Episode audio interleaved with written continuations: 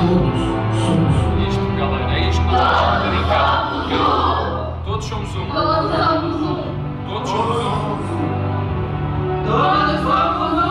Todos somos um. Avante, Avante, palestrinos e palestrinas tricampeões da América. Palmeiras foi a Montevidéu e voltou com a taça na mala e se sagrou tricampeão da América, palestrando pé quente. Tivemos membros lá, vamos falar sobre isso depois. Nunca perdemos mata-mata de Libertadores e estaremos comentando agora o nosso segundo título, né? Porque é o Palmeiras bicampeão, seguido 2021, tricampeão 99-2021. Então, queria apresentar aqui os amigos que vão comentar sobre o fatídico jogo do título. Roberto Avelar e Flávio Lerner, cumprimentos iniciais aos nossos ouvintes tricampeões da Libertadores, por favor. Sou louco por ti, América. Sou louco por ti, amore. Eu tive que manter a mesma entrada, né? Depois do título contra o Santos. Agora um bom dia, uma boa tarde, uma boa noite para todos os palmeirenses de todo o Brasil e do mundo. É, tricampeões da América, muito feliz com o resultado, acho que merecido pela campanha que o Palmeiras fez na Libertadores, pelo foco do time nesse jogo e pela garra no jogo em si ontem, por tudo que fez no jogo. O Palmeiras foi merecedor desse título, a gente vai falar bastante sobre esse jogo hoje. E é isso, vamos que vamos. Bom dia, boa tarde, boa noite aos adeptos de mais um palestrando aqui é o Flávio Lerner. Primeiro, só para deixar rapidinho registrado aqui, que no ano passado nosso querido apresentador Wesley cravou que Breno Lopes faria o gol do título. Foi um palpite bastante ousado, né? Cravou na mosca. Depois eu e o Robertão cravamos que, que seria um a um contra o Atlético Mineiro. No último programa, a prova tá aí para quem quiser ouvir. Quem já ouviu, quem não ouviu, ouça. Cravei que Daverson faria o gol do título na prorrogação. Prorrogação. Palmeiras faz o gol do título. Daverson. Então, ó, só para dizer que o palestrando é foda, respeitem o palestrando, que é pé quente demais. Como Wesley falou, duas Libertadores, dois títulos, como Abel Ferreira. Vamos que vamos. É isso aí, Palmeiras tricampeão da Libertadores, então pode soltar a vinheta. Ou melhor, pode soltar o gol do Daverson pra gente começar a falar de Palmeiras 2 Flamengo. É hora de superação. É hora de deixar a vida em campo. Olha o Andréas Pereira. Falhou! Eu queria que você narrasse teu gol. Narra o gol, narra o gol.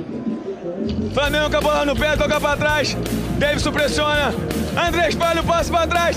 Davidson vem. Que isso? É agora! É agora! Chutou Davidson. Inacreditável! Vai pra galera!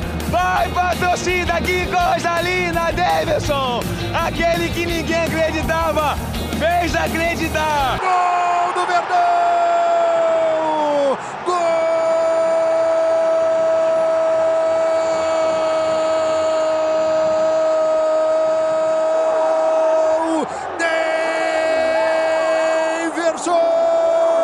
Daverson!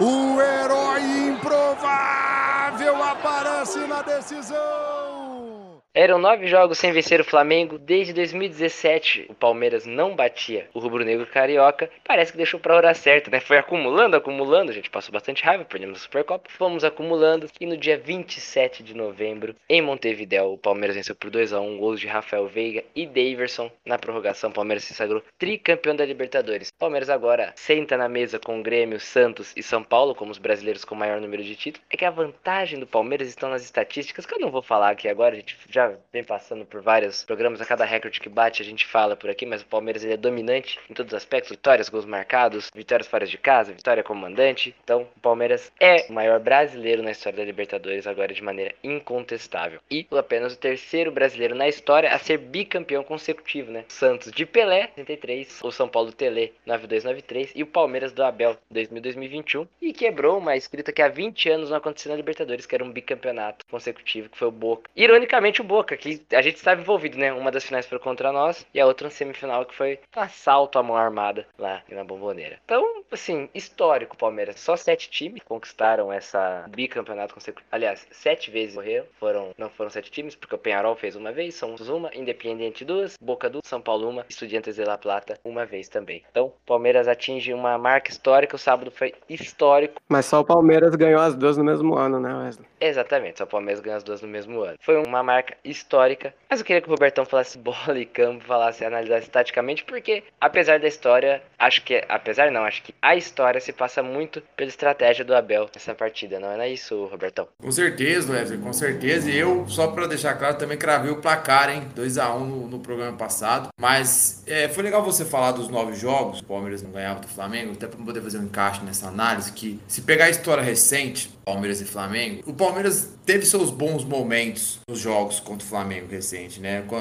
O da Supercopa, com certeza, foi a melhor atuação do, do time contra o Flamengo. O primeiro turno do brasileiro, o Palmeiras é, jogou bem de maneira, no primeiro tempo, né? De uma maneira é, vertical, contra-atacando o Flamengo bem. No segundo tempo, sucumbiu, né? E aí, aí, eles foram dominantes. Em São Paulo, o Palmeiras teve seu momento, saiu na frente. Se não tivesse falhado naquela, naquela na saída de bola, não tivesse o time dormido, talvez sustentaria mais tempo o placar, poderia ter um, um melhor resultado no, naquele jogo. No segundo tempo, conseguiu abafar o Flamengo, empurrar o Flamengo para trás trocar bastante passe, mas o Flamengo estava com um contra-ataque do bom com o Michael e eles foram melhores nisso, ganharam da gente. E ontem, né, o Palmeiras com estratégia bem definida, como você disse, montada pelo Abel, trouxe o Piqueires para fazer um terceiro zagueiro, colocou o Scarpa de ala, porque o Felipe Melo não tinha condição, inverteu o Dudu de corredor, fez ali uma dupla de volante de muita pegada e velocidade em transição com o Danilo e Zé Rafael por dentro. O Veiga, é, se a gente reparar, normalmente ele joga no corredor central, só que um pouquinho mais tendendo pela direita. Ontem ele tendeu um pouquinho mais pela esquerda, para deixar é, para o Dudu aparecer ali quando necessário. E aí eu vou entrar nesse detalhe no primeiro gol, que nesse momento do primeiro gol, o Dudu entra no corredor central pelo lado direito, atrai o Felipe Luiz. O Gomes lança nas costas do Luiz, que o Bruno Henrique não está preparado, ele não está esperto para acompanhar o Mike passando. O Mike,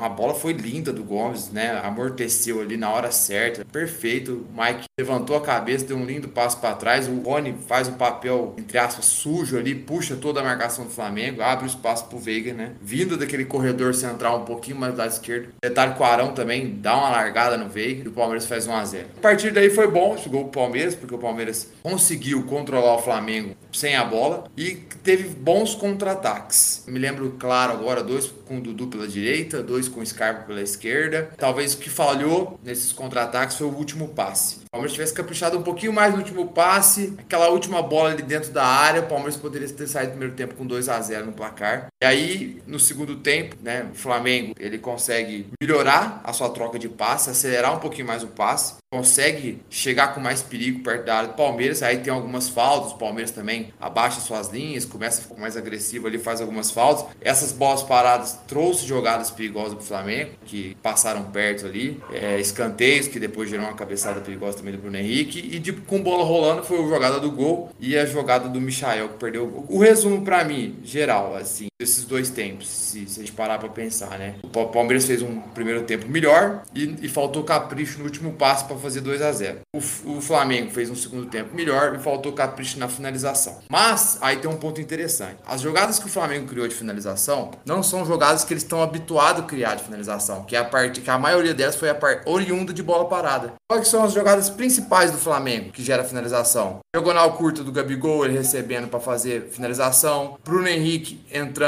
em diagonal pelo lado ou no mano a mano, levando a bola para linha de fundo, cruzando para dentro. Everton Ribeiro fazendo a mesma coisa do outro lado. Esse tipo de jogada praticamente não aconteceu do Flamengo. Praticamente não aconteceu. Isso foi bom, porque aí quando eles estão fazem jogadas que eles estão menos habituados, a chance de errar é maior. E foi o que aconteceu. Só me permite uma intervenção rápida aqui. Eu acho que eles fizeram uma jogada no primeiro tempo, foi a primeira chance clara deles. É uma jogada habitual muito perigosa do Flamengo e extremamente difícil de marcar, que é aproveitando o pivô do Bruno Henrique. Eu até lembro, algum de vocês falou que parecia, era mais ou menos o que o Palmeiras fazia quando tinha o Rafael Marques como ponta, aproveitando a impulsão e a altura do Bruno Henrique. O, o Gabriel enfiou uma bola cruzada para o Bruno Henrique, ele fez o pivô de cabeça para o Arrascaeta, o Arrascaeta chegou assim, prensado pelo Gomes na cara do Everton, mas o Everton fez um milagre, ele fez uma defesa, acho que foi a maior defesa do jogo, então, então acho que essa foi a grande chance deles, assim, numa jogada habitual e que é realmente muito difícil de se marcar. Então, aí você pega em 90 minutos, então a estratégia do Palmeiras nos pontos fortes do Flamengo foi, foi, foi top, né, se for ver assim. O problema é que aí tem a individualidade do Flamengo, né, que no segundo tempo apareceu muito bem, gerou jogada. jogadas. E na prorrogação, eu já achei ele que depois do gol do Michael perdeu, eu já achei que o Palmeiras respirou e o Flamengo, tipo, nossa, não podia ter perdido esse gol. Já começou a equilibrar ali aqui nos 5 minutos. Na prorrogação, o Palmeiras volta bem, começa a subir um pouquinho mais suas linhas. E até o Davis falou na entrevista, né, que o Abel tinha falado. Quando os caras der o passe para trás, acelera para cima do zagueiro, né? E para cima do cara, né? E aí eles deram um passe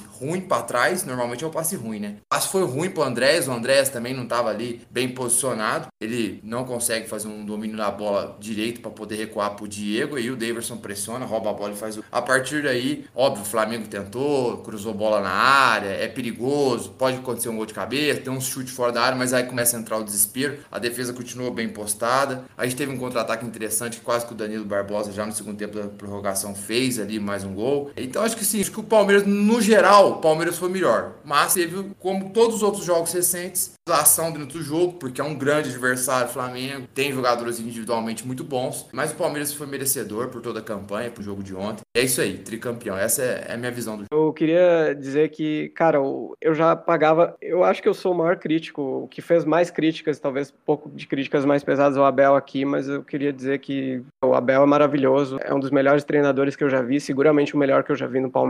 Passa o Filipão para mim. Na, na, minha listinha de escalação, eu sempre botava o técnico Filipão, a partir de agora é Abel. Cara, o que esse homem ele, ele, merece uma estátua. Esse cara ganhou duas Libertadores, passando por três times que eram favoritos: River Plate, Atlético Mineiro e Flamengo agora, vencendo o semifinal, com um time bastante inferior, cara, em poder de decisão mesmo. O poder de decisão de Flamengo e, e Atlético Mineiro é muito absurdo comparado ao do Palmeiras, e ele vai lá e ganha. Então, cara, porque ele tem estratégia. Eu nunca vi um estrategista assim no Palmeiras antes. É um negócio realmente incrível. E a gente estava muito preocupado, pelo, eu estava, né? Porque, olha, aqui tá, tá muito estranho, porque ele já deixou muito claro que contra times superiores, ele vai retraído, ele vai com linha de 5, ele vai com bloco baixo, e ele encontrou o time com o Scarpa, né? A gente, quem ouviu os últimos palestrando, a gente debateu isso até com o Coutinho. Então, o que, que ele vai fazer? E vai Felipe Melo joga e Felipe Melo não joga. E, e quando eu vi a escalação, e era a escalação que o Palmeiras vinha tendo, supostamente com linha de 4, Scarpa e Veiga no meio, com Dudu, Rony na frente, a gente pensei, cara, o que, que vai ser? Se vai jogar fácil, soltinho, assim, vai dar espaço pro Flamengo, ferrou. Não tem como ganhar assim, né? Mas eu pensei, vamos confiar no Abel, que ele sabe o que tá fazendo. E aí, de repente, nos primeiros minutos, a gente já percebe, ele surpreendeu,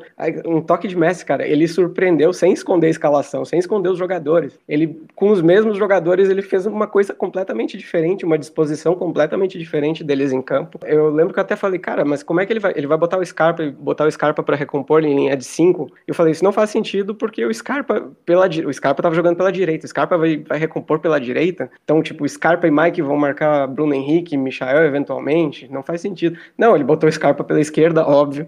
não tinha passado isso pela minha cabeça. Piqueires como terceiro zagueiro, que era uma coisa, né, ele fez, ele tinha feito isso contra o River de certa forma, só que era sempre pela direita, né? Ele corrigiu o time contra o River naquele jogo histórico na Argentina, colocando Gabriel Menino para deslocando Gabriel Menino como ala e fazendo Marcos Rocha de terceiro zagueiro, ele, ele fez dessa vez pelo lado esquerdo, o Piqueires. Acho que foi melhor, a gente sempre criticou, né, que o Scarpa é muito bom com bola, mas meio desligado, sem bola, ele peca muito. Eu acho que foi o melhor jogo do Scarpa sem bola e, né, talvez um dos piores com bola, porque ele não apareceu tanto, né, ele, não, ele, ele teve uma função muito mais defensiva, uma função muito maior sem bola, né, ele foi importante. Então ele foi meio que um coadjuvante, ele não apareceu tanto quanto ele poderia aparecer, nas bolas paradas ele não funcionou, mas ele teve função importante sem bola, né, marcando, ajudando a marcar ali o lado direito da, do ataque do Flamengo. Então o Abel surpreendeu dessa forma e, e acabou fazendo o que a gente esperava ver, linha de cinco, bloco baixo, anular o Flamengo, que é um time, como a gente falou, como o Coutinho também falou, é um time espetacular em termos individuais, mas em termos coletivos, ele está muito, muito abaixo. O trabalho do Renato, taticamente, estrategicamente, é muito fraco. Acho que todos os analistas aqui que a gente acompanha, que a gente gosta, concordam em relação a isso, é meio que uma unanimidade. E o Palmeiras se aproveitou disso e o Flamengo é tão bom individualmente que mesmo assim ele criou mais chances, mais chances claras. Porque os jogadores também sabem jogar, porque tem, como o Coutinho frisou no último episódio,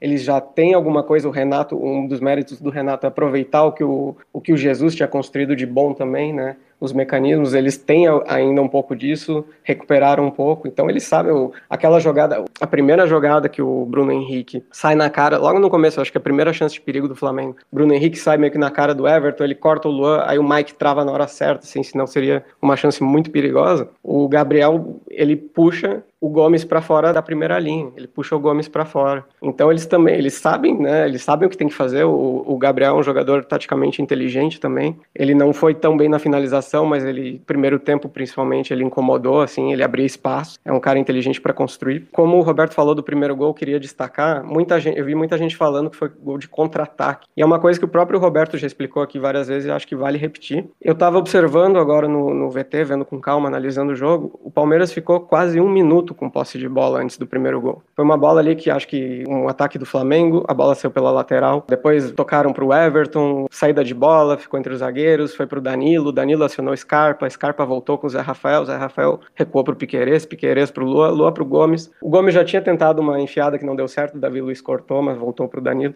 Aí o Gomes dá esse passe maravilhoso, um passe assim de melhores momentos de Felipe Melo, assim. Eu nunca tinha visto um passe pornográfico, nunca tinha visto o Gomes dar um passe desse. Jogada claramente treinada. Quando o Abel fala que o jogador brasileiro precisa melhorar sem a bola, é isso que ele está se referindo. É uma jogada que, como o Roberto frisou, Dudu puxa o Felipe Luiz, o Rony puxa o Davi Luiz, né? O Palmeiras vai tem uma, toda uma movimentação dos jogadores sem a bola para abrir esses espaços. Isso claramente foi ensaiado, isso claramente foi treinado. Foi o primeiro ataque do, do Palmeiras no jogo, foi a primeira finalização do jogo, sabe? É uma coisa maravilhosa, uma coisa que, que é ensaiada e funciona, e pro, justamente para o Veiga fazer o gol na especialidade dele, né? Então, assim, é um time que sabe o que tem que fazer, sabia o que quer, e como o Abel falou, fisicamente ele sabe que ele é inferior tecnicamente em relação ao individual dos jogadores, mas fisicamente ele foi superior no primeiro tempo e taticamente ele sobrou. Se não no segundo tempo, mas pelo menos no primeiro tempo e nos dois tempos da prorrogação, controlou o jogo sem a bola. Então, merecido por esse controle. Agora, o Flamengo podia ter vencido também, não, não dá para dizer que foi um título incontestável, porque, como o Roberto frisou também, o Flamengo pecou em finalizações, ele teve grandes chances de fazer erros do Piquerez, principalmente o Piquerez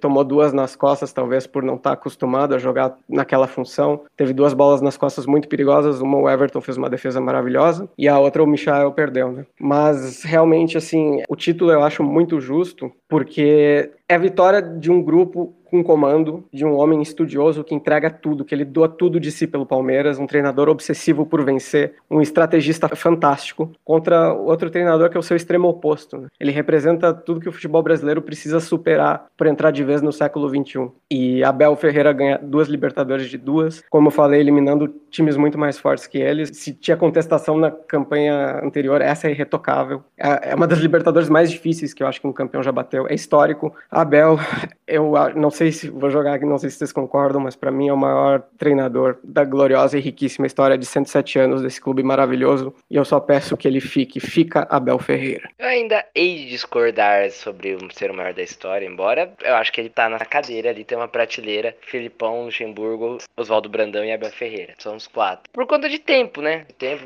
Filipão teve quatro, quatro passagens, três passagens, vitoriosas todas, Luxemburgo também. É, o Luxemburgo tira o Palmeiras da fila lá em 93, Oswaldo Brandão tinha academia, era o grande mentor da, da primeira academia. Então acho que cada qual. O Palmeiras é um time tão grande, com uma pluralidade histórica tão grande que eu não consigo falar qual é o melhor Palmeiras da história, qual é o melhor técnico, o maior técnico da história. Considero o Felipão pelos títulos, né? O Abel agora duas Libertadores, uma Copa do Brasil. Acho que se ele ganha um brasileiro ali, talvez. O meu critério é esse, né? Porque o Felipão não ganhou o Paulista, mas os outros todos os títulos ele conquistou com o Palmeiras, fora identificação e tudo mais. O Abel já é totalmente identificado, mas eu acho que o debate é válido. Não acho, ah, loucura, Flávio. Não, concordo com quem. Eu acho justo quem coloca o Abel né, na, na, prateleira acima. Eu acho que ainda não é, mas é minha opinião. E sobre o jogo de ontem, cara, eu, é, eu concordo com o que vocês falaram. Um time, um time treinado que sabia o que ia fazer em campo, cada movimento era estudado, contra um time que parecia assim: ah, vocês são bons, vai, decide aí, faz, uh, faz o que quiser aí. Essa é a impressão, porque uma coisa que me chamou muita atenção, comentei muito com meu pai na hora do, do gol, claro, a movimentação do Palmeiras é sensacional, mas como a linha defensiva do Flamengo tá, nossa, é pavorosa.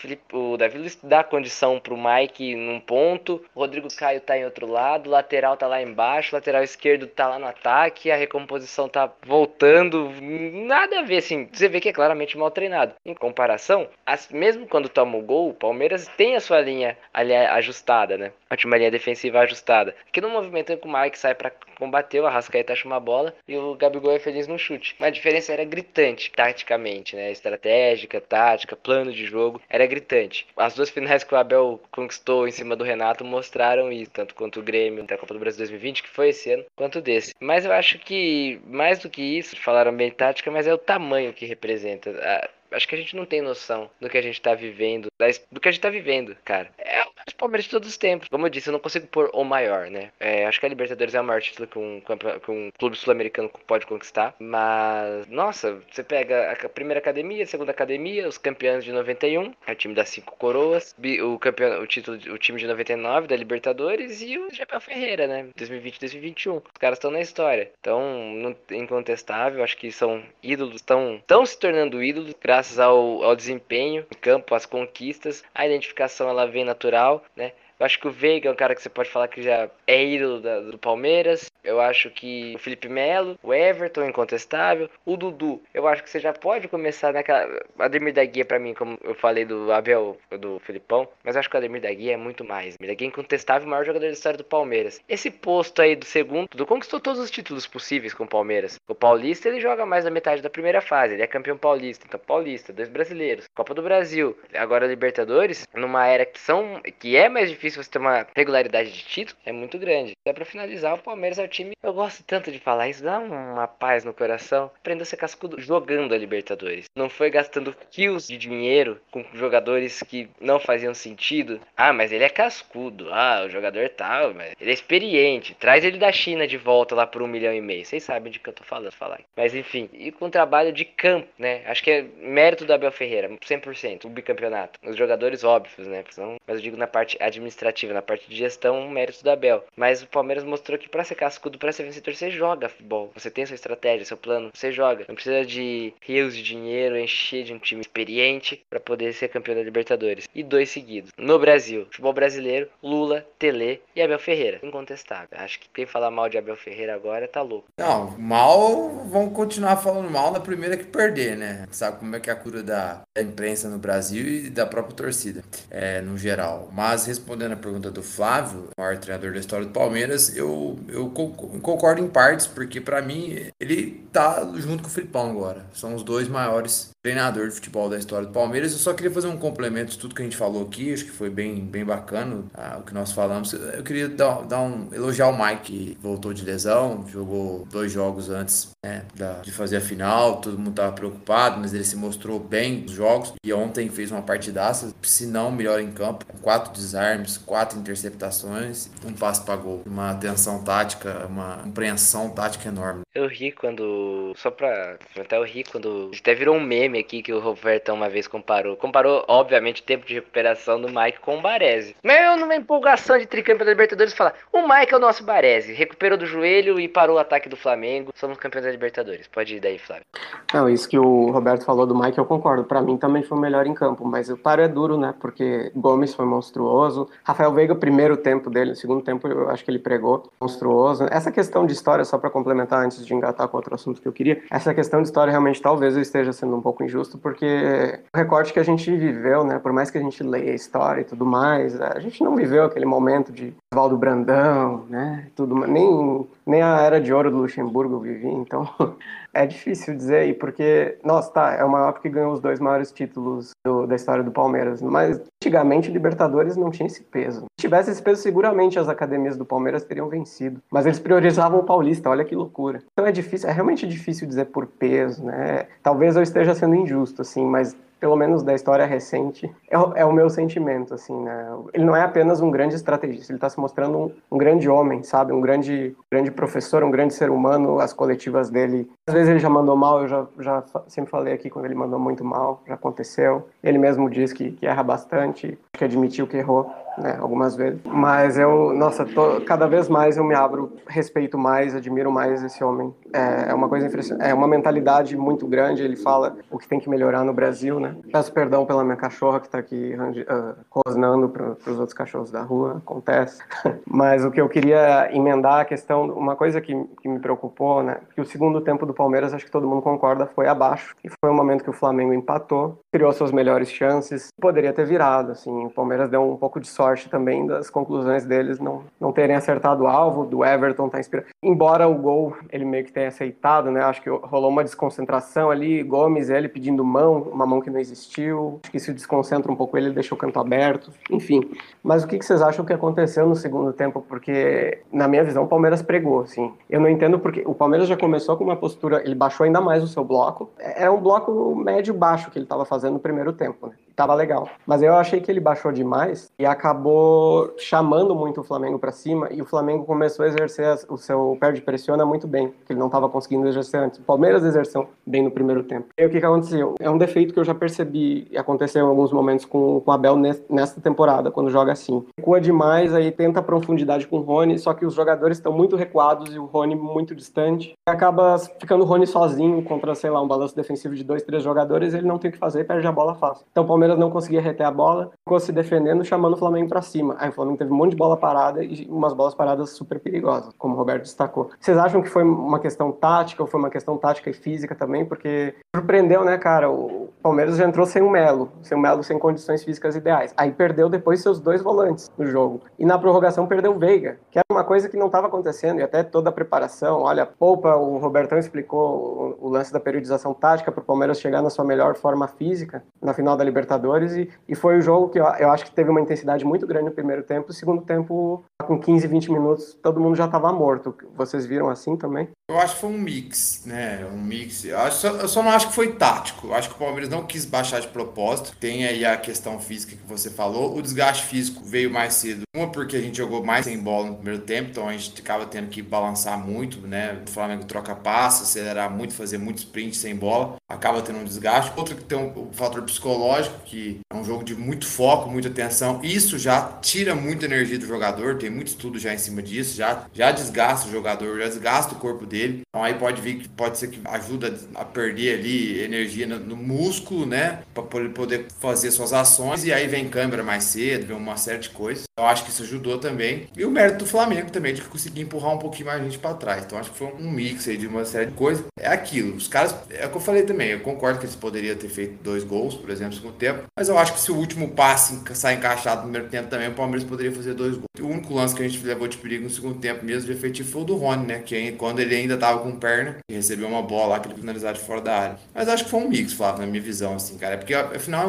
é, é, muito tenso, né? É uma tensão muito grande, né? É, eu só vou permitir puxar ali um pouquinho, discordar do Flávio quando diz que os times da academia e tal priorizavam o Paulista, eu acho que meio que uma falácia que se criou aos anos do bol. Eu acho que a Libertadores ela não era vista como é hoje, isso eu concordo, mas se você pega o Luiz Pereira dando entrevista, até hoje ele sonha com a cabeçada que ele errou no jogo do Pacaembu contra o Estudiantes. Eu não lembro se foi o Luiz Pereira, agora eu falei, mas enfim, tem um jogador do Palmeiras que até hoje fala de, dessa cabeçada no último lance, que era o que podia, poderia dar o título pro Palmeiras. O Ademir da Guia disse que a final contra 68, quando o Estudiantes apanhou uma barbaridade e era uma época que não tinha é, nem TV Malemar tinha, a gente não tinha câmera, a gente sabe como era a Libertadores. Você pegar um jogo de Libertadores dos anos 80 para você assistir, vê aquela várzea, tem torcedor entrando em campo para comemorar o gol. Pega, se não me engano, é a semifinal do Grêmio de 81. Cara, aquilo é um, um escárnio, é um porradeiro. É um campeonato. É, e era Libertadores, então é, eram outros fatores. Eu acho que não é que os times brasileiros ele é, abriram, ah, poupava na Libertadores Paulista. Não, não era isso. Era, era vista com outros olhos, por, muito por conta da, da desorganização do próprio campeonato. E tinha uma questão do doping, né, Wesley? Que sempre fala muito que os times.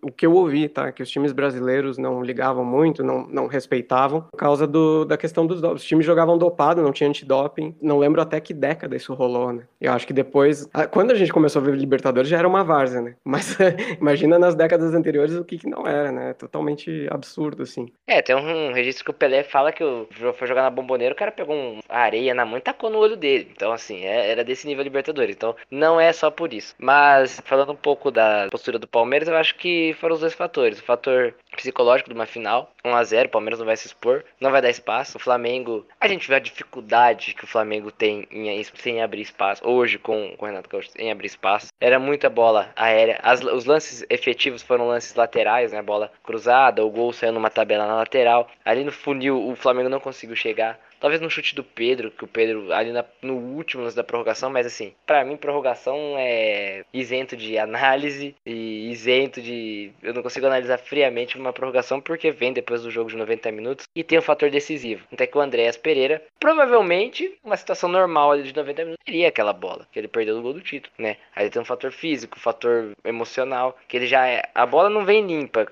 ele já não domina tão bem. Aí escapou, o Davis veio babando atrás dele e graças a Deus aconteceu ah, dessa maneira. Mas acho que tem o fator do adversário também empurrar o Palmeiras. O Flamengo tem muito, é muito bom e tem, tem um time muito bom e bons atacantes. Então acho que foi a conjunção de fatores. Não importa se sofreu no segundo tempo. Agora pouco importa se sofreu no segundo tempo, se baixou linha, nada.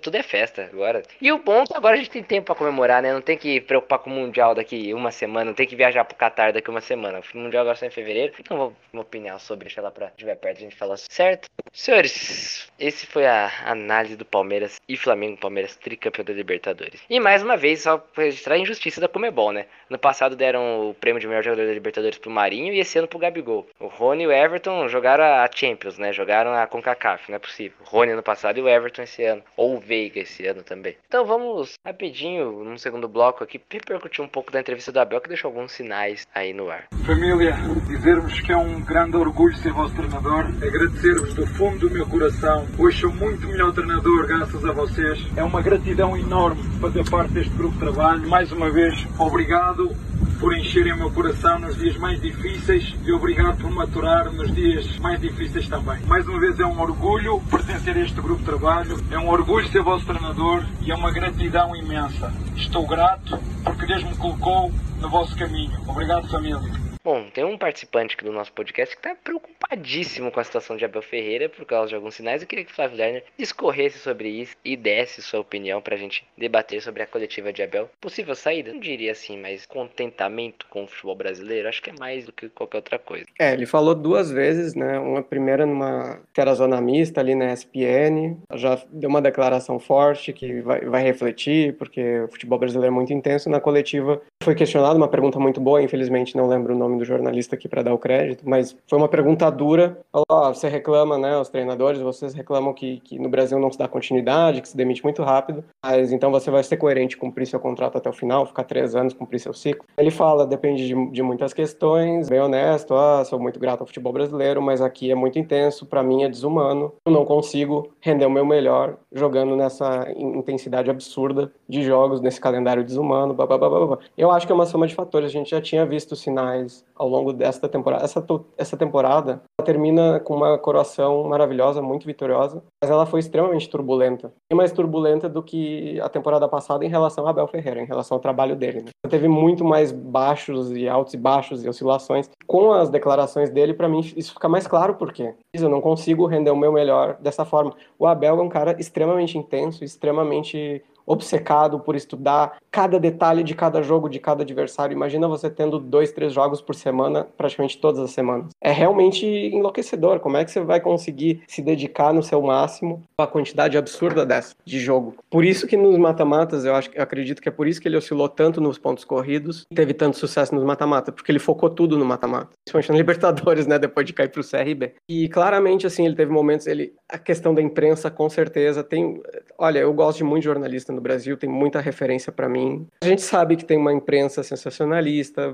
a mais mainstream, né? Principalmente canais mais abertos. Chamam pessoas que nem esse jogador, que tá ali para tocar fogo, para criar polêmica, para atrair clique. E infelizmente isso pesa. A gente vê que isso incomodou muito o Abel, né? O vizinho dele e tal. E daí tem a questão da torcida também, que qualquer coisa, duas, três derrotas, já o cara que ganhou Libertadores Copa do Brasil não presta. Repetindo aqui, eu sempre critiquei, eu acho que houve vários momentos para se criticar o Abel, ele errou bastante, mas nunca, né, nunca foi num sentido de esse cara burro não sabe o que tá fazendo, é um burro com sorte, tem que ir embora. A gente nunca fez esse tipo de crítica. E esse é o problema, eu acho que ele se incomodou com tudo isso. E além disso, o cara sofre uma pressão gigantesca dessas e sozinho, morando sozinho, longe da família. Então eu acho que tudo isso acaba pesando, fora que o Gagliotti deixou ele aos leões, né? Não deu proteção a ele. Então a Leila, eu acho que vai depender muito da conversa que ele vai ter com a Leila, mas vamos ver o que a Leila vai oferecer. Mas eu acho que se realmente o principal fator é a questão do calendário, isso não tem muito o que fazer, né? É, ele disse que vai decidir o que for melhor pro Palmeiras. Vamos ver. O melhor pro Palmeiras eu tenho certeza que é ele continuar. Até porque eu não confio. Eu queria fazer um adendo aqui rapidinho, que eu tava fazendo uma reflexão. O Palmeiras, a gente falou várias vezes aqui que desperdiçou incompetência de diretoria na gestão Gagliotti, no começo da gestão Gagliotti, não saber gerir o seu futebol, por não saber o que queria, por não ter um modelo de jogo, por não saber escolher treinador, por não saber montar equipe, né, com um, uma proposta, tudo remando para a mesma direção, não, é tudo meio que tentativa e erro, atirando para vários lados, principalmente em escolha de treinador. O Palmeiras deixou de ter uma hegemonia ali 2016, 2017, 2018, poderia ter criado no futebol brasileiro.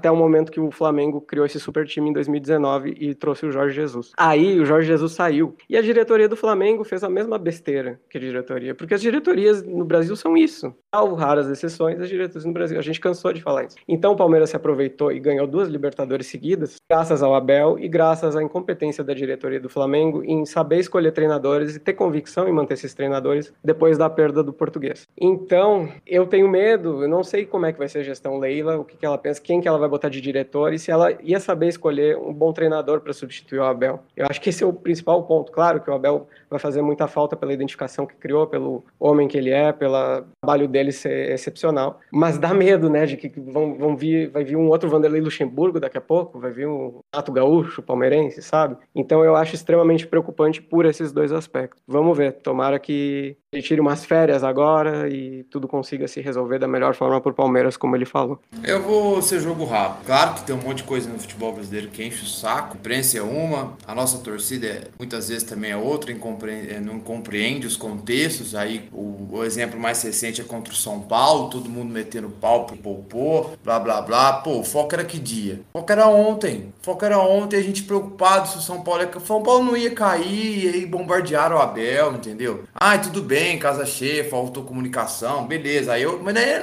não é culpa só do Abel. A diretoria também tem que querer isso. E outra, no fundo também, no fundo, lá no fundo, o Abel escala o que ele quiser, não tem que dar satisfação pra torcida, não, que ele vai escalar. Ele é o treinador, ele é pago para isso. Aí, se, ele errou do, da escalação do reserva, aí é outra história. Aí, beleza. Aí, não pode perder duas, três, que já não presta mais. Agora, em relação às outras coisas, eu acho que ele vai refletir. Porque, para mim, calendário por calendário, tirando a primeira fase do Paulista, é muito parecido com o da Europa. Não tem muito por de correr. A gente vive, vive vendo o Guardiola reclamando de calendário lá. Se ele pegar um time mais competitivo, Copas e em competições internacionais, vai juntar com o calendário do Campeonato Nacional e vai ter muito jogo do mesmo jeito. Talvez por ele ter treinado o Paok, por exemplo, ele não teve tantos jogos assim de mata-mata. Foi tão longe em Champions, essas coisas. Ele classificou pra Champions, né? Mas depois, logo depois ele saiu, veio pro Palmeiras. A mesma coisa no Braga. Não vai tão longe, então você acaba diminuindo os jogos do campeonato. Se é um time de chegada, vai fazer mais de 60 jogos, 70 jogos. Não, não tem como. É, infelizmente é assim. O Guardiola vive reclamando que, em vez da galera diminuir lá. Mas eu acho que ele vai refletir. Talvez a família dele venha, já, já surgiu boato assim, talvez não. Enfim, talvez surja uma proposta de um time competitivo lá, talvez não. A gente vai ter que esperar. Eu acredito que ele fique, até para poder disputar o Mundial. Só, eu só queria dar a informação do Paok que ele não classifica, o Paok não chega a disputar Champions a fase de grupo. Ele elimina o Benfica numa pré, numa fase de pré, entre aspas assim, e aí na no playoffs pra fase de grupos ele cai. Por isso que ele teve calendário e aí logo depois ele vem pro Palmeiras, né? Sobre. Eu acho que é muita especulação, é especular muita coisa, né? Eu acho que ele deve estar tá satisfeito. Porque ele chega na final de Libertadores, como o Robertão falou ali, a própria torcida fala, pô, o Abel tá errando em poupar, como foi contra o São Paulo, a torcida dá porrada no cara. Então cansa. E, e, o calendário é desgastante, emendou uma temporada na outra, o cara tá cansado. Eu acho que ele vai refletir também, e acredito que teremos muitas coisas de Abel. Eu só discordo e veementemente no, no, no, ponto é que a ah, Palmeiras ganhou dois em sequência porque o Flamengo, a diretoria do Flamengo foi incompetente. Hum, então foi assim, muda o nome para Copa é, Libertadores Flamengo e dá o título pros caras todo ano, porque futebol não infelizmente joga. Um, time pode ter um bom planejamento, o outro não, mas foi jogado, tem um técnico bom com estratégias boas define. Então não, não, faz sentido. Um time foi mal e não definiu. Assim como o Palmeiras, eu falo o meu lado, que eu falo, ah, o Palmeiras podia ter tido uma hegemonia. Eu reclamo muito ali do ano de 2017, mas que culpa o Carilli tinha que o Palmeiras não soube armar o time? O Carilli montou o time e foi campeão brasileiro. E, com perdão da palavra, se foda seus adversários. Se o adversário foi incompetente, se foda o adversário. Bem veemente, se foda. O Flamengo ontem foi incompetente de ter escolhido o Gaúcho. Pau no Flamengo, a gente foi competente de ter escolhido o Abel, a gente é campeão da Libertadores, vamos comemorar. Porque agora é um momento especial aqui. Nossos queridos Boruga e Thor tiveram lá no, em Montevidéu. Boruga, você até, quem não segue acompanhando no Instagram, é o diário de bordo dele. O Thor também, acho que quem não segue deve seguir o Thor ali por tabela, que era um dos caras que nos, nos ajudava lá no começo. Um dos idealizadores do palestrando também foi. Eles gravaram duas sonoras para nós aqui em off, rapidinho, explicando como foi a sensação de ver o Palmeiras campeão em loco. Os companheiros estamos muito felizes pela experiência deles no ar. Fala galera, tudo bem? Aqui é o Thor. Acabei de chegar em solo brasileiro. É, o avião aterrissou aqui tem umas duas horas, estou falando aqui na segunda-feira de manhã, e aí os meninos deram a ideia, achei super legal de contar um pouco a experiência de quem estava lá. É, não sei se o áudio do Boruga já entrou não, mas eu vou dar uma visão um pouco mais da cidade, porque eu cheguei um dia antes do jogo, acredito que o Boruga tenha chegado em cima da hora, não tenha visto né, essa relação entre torcidas. É, eu cheguei lá na, no Uruguai no dia 26, eu fui de avião, é, no avião, obviamente, como saiu de São Paulo, a grande maioria era palmeirense, mas chegando na cidade, a gente foi sim surpreendido por um enorme número de de flamenguistas. Lógico, a gente esperava que eles fossem maioria, mas eu sinceramente não esperava tanto. É, mas desde o começo sempre me chamou muita atenção, porque os flamenguistas, em 99% das vezes, eles não cantavam em prol do Flamengo, então não tinham aquelas músicas que a gente está acostumado, do tipo a Taça Libertadores Obsessão, tem que jogar com a alma e o coração. Não, é tudo Palmeiras não tem copinho, Palmeiras não tem mundial, ou cadê a torcida do Palmeiras? Pouquíssimas, e eu me arrisco a dizer que eu não ouvi nenhuma música pró-Flamengo, é, exaltando o time do Flamengo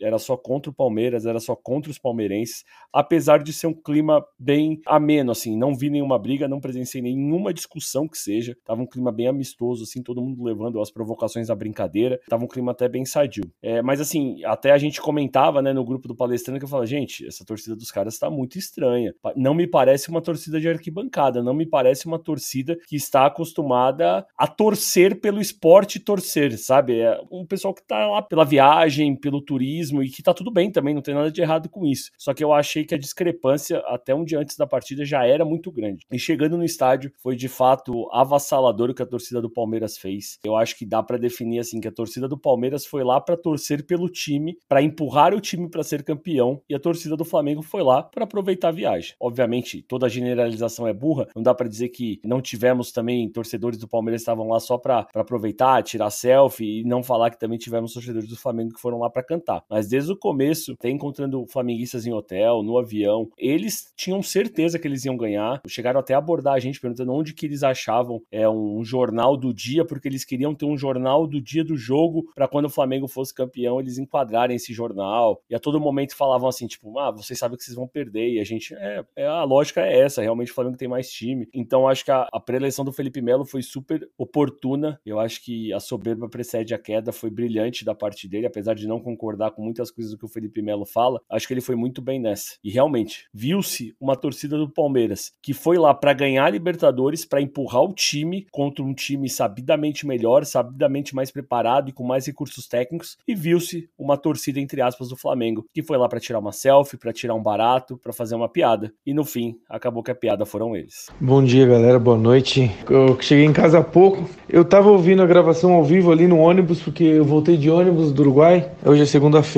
15 horas fora que eu, que eu cheguei, mais ou menos, em casa. Eu ouvi o áudio que o Thor mandou. Eu pedi para ouvir justamente para não ser repetitivo, mas não vou conseguir não ser repetitivo, porque. E é muito interessante isso que o Thor falou, porque foi a visão de um cara que foi um dia antes, foi de avião e ficou do outro lado da cidade. E a visão que a gente tinha, eu cheguei de ônibus nos, na sexta noite, nesse sábado, sábado de madrugada já. Todos os torcedores do Flamengo que a gente encontrava era o o tipo torcedor da nossa central ali. Para ficar bem exemplificado para quem tá ouvindo, que o Thor já comentou, já explicou bem, mas é, é isso. Não é o. Não, a gente sabia vendo que não, é, não era aquele torcedor que grita com, quando o time precisa, sabe? Não dá para generalizar, a gente não podia generalizar porque a gente não estava também na cidade inteira, a gente estava num canto. Então a, a, impressão que a gente tinha era essa e os poucos que a gente estava do Palmeiras, a gente sabia que estavam com espírito. Com aquela, a gente veio no ônibus cantando, pegamos 40 horas para ir, 40 horas para voltar. E o tempo inteiro cantando, o tempo inteiro vibrando. Então a gente chegou muito motivado lá.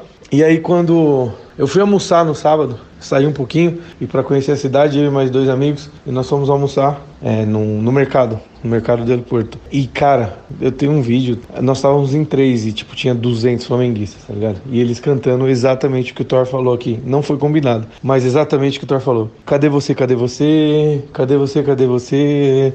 Seu time não tem ninguém para apoiar. O que mais que é, não tem copinha, não tem mundial, não tem copinha, não tem mundial. E, e assim, exatamente isso que o Thor falou, não tinha um canto de guerra, né? Um canto de. que a gente tá acostumado no Palmeiras, é, IDLO, sei lá, enfim, tem, tem números aí que agora eu não vou ficar cantando aqui. E aí na hora do jogo, foi isso. A gente entrou com. A gente foi pro Uruguai pra guerra, assim, não guerra de, de violência de fisicamente. A gente foi para a guerra de sabendo que estávamos num exército menor e que o time precisaria de que cada um ali cantasse por 3, 4, 5 e foi exatamente o que aconteceu. E não foi o que aconteceu do outro lado. Não sei porquê, não conheço o perfil do torcida do Flamengo, nunca fui no, no Maracanã, mas não foi o que aconteceu. A torcida do Palmeiras engoliu. Engoliu e eu, se perdeu foi cinco minutos. Que foi quando o Flamengo fez o gol e teve aquele boom ali de, de euforia passado isso. O Palmeiras em campo controlou o jogo e na torcida, a torcida foi absurdo, foi um negócio absurdo. É, os uruguaios que estavam lá, tinha, o Thor deve ter visto também, tinham uruguaios do meu lado ali, e eles estavam impressionados. Eles falam que nunca tinham visto isso. O taxista, eu indo pro estádio, ele me falou que nunca tinha visto um clima de futebol em Montevideo daquela maneira, que a cidade nunca tinha respirado futebol daquela maneira, nem em Copa América. E no estádio se provou isso, muito mais da nossa parte, né? Que a gente estava pronto para tudo, para sair perdendo, para sair ganhando. E quando a gente sai ganhando, acho que eles não estavam prontos para isso, porque a soberba não, não, não, permitia ver eles enxergarem aqui que era possível sair perdendo do Palmeiras. E saíram perdendo não só do jogo, como da partida até o final. Então foi isso. Um breve relato aí do pouco que eu vi, né? Que eu fiquei um dia só. Depois, lógico, comemorando e tal, mas aí não se via mais flamenguista, não se via mais ninguém com a camisa do Flamengo. Então foi isso. Foi maravilhoso, foi muito bom, mas esse clima de torcida mesmo. É, e só um adendo aqui para Mancha Verde, é, parabéns demais, porque o que os caras fizeram foi impressionante, não só cantando o jogo inteiro, mas é, tinha bandeirinha, em determinado momento do jogo tinha bexiga, em determinado momento do jogo tinha balão, em determinado momento do jogo tinha uns sacos assim, mancha verde e tal. Em outro momento tinha as faixinhas que remeteram naquela curva ali do centenário. Pareceu muito o antigo palestra na, na parte da curva.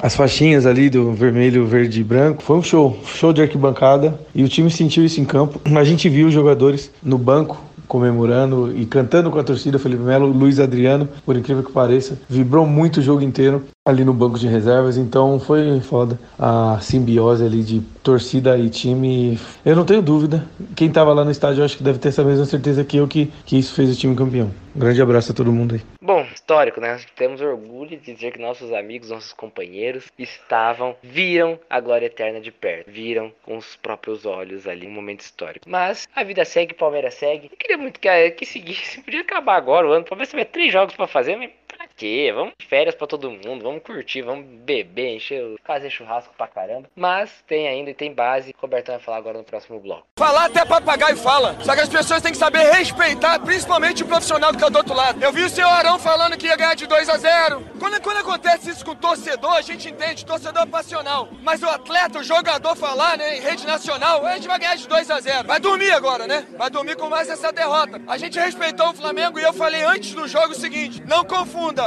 respeito com medo. Nós somos os atuais campeões da América. Então a gente respeitou o Flamengo como gigante que ele é. torcida do Flamengo, linda como sempre fez a festa. Assim como a minha torcida do Palmeiras fez uma linda festa também. E nós fomos merecedores. Nós vencemos porque nós impomos a nossa garra dentro de campo. Nós vencemos porque nós trabalhamos para isso. E outra, eu sabia que nós íamos vencer esse jogo porque a soberba ela precede a queda. E o nosso time, ao contrário da soberba, veio com muita humildade, sabedor do que deveria fazer no campo. Robertão, Pode passar pra gente o que temos da base nessa semana e o que tivemos na semana anterior. Pera aí. Então, Wesley, o Palmeiras no Sub-20 confirmou né, sua, sua classificação para as quartas de final, com empate com o São Caetano. Havia vencido o primeiro jogo 4x0, ficou 1x1 agora no meio de semana, né? Jogo de volta vai pegar o próximo adversário, é o Santos. A federação ainda não definiu as datas, mas deve ser na quinta-feira, provavelmente, o jogo. No Sub-17, o Palmeiras teve dois jogos nessa semana. No meio da semana, venceu por 6x0 o Brachina e no sábado venceu por 4 a 1 o Ecos, garantiu a classificação em primeiro lugar na segunda fase do Campeonato Paulista, classificado para oitavas. É, ainda também não, é, não, definiu o confronto. Ser, não sei se vai ser sorteio ou por classificação geral. Agora não me lembro. Preciso, precisava ver isso. Me desculpe a falha aí por ouvir. O Sub-15, mesma coisa. O, durante a semana ganhou de 7 a 1 do São Caetano e ontem ganhou de 3 a 0 do RB e também está classificado para as oitavas de final da competição. Vai ter jogo aí no próximo fim de semana, tanto do 15 quanto do 17. É isso, anotem na agenda e vamos para a semana.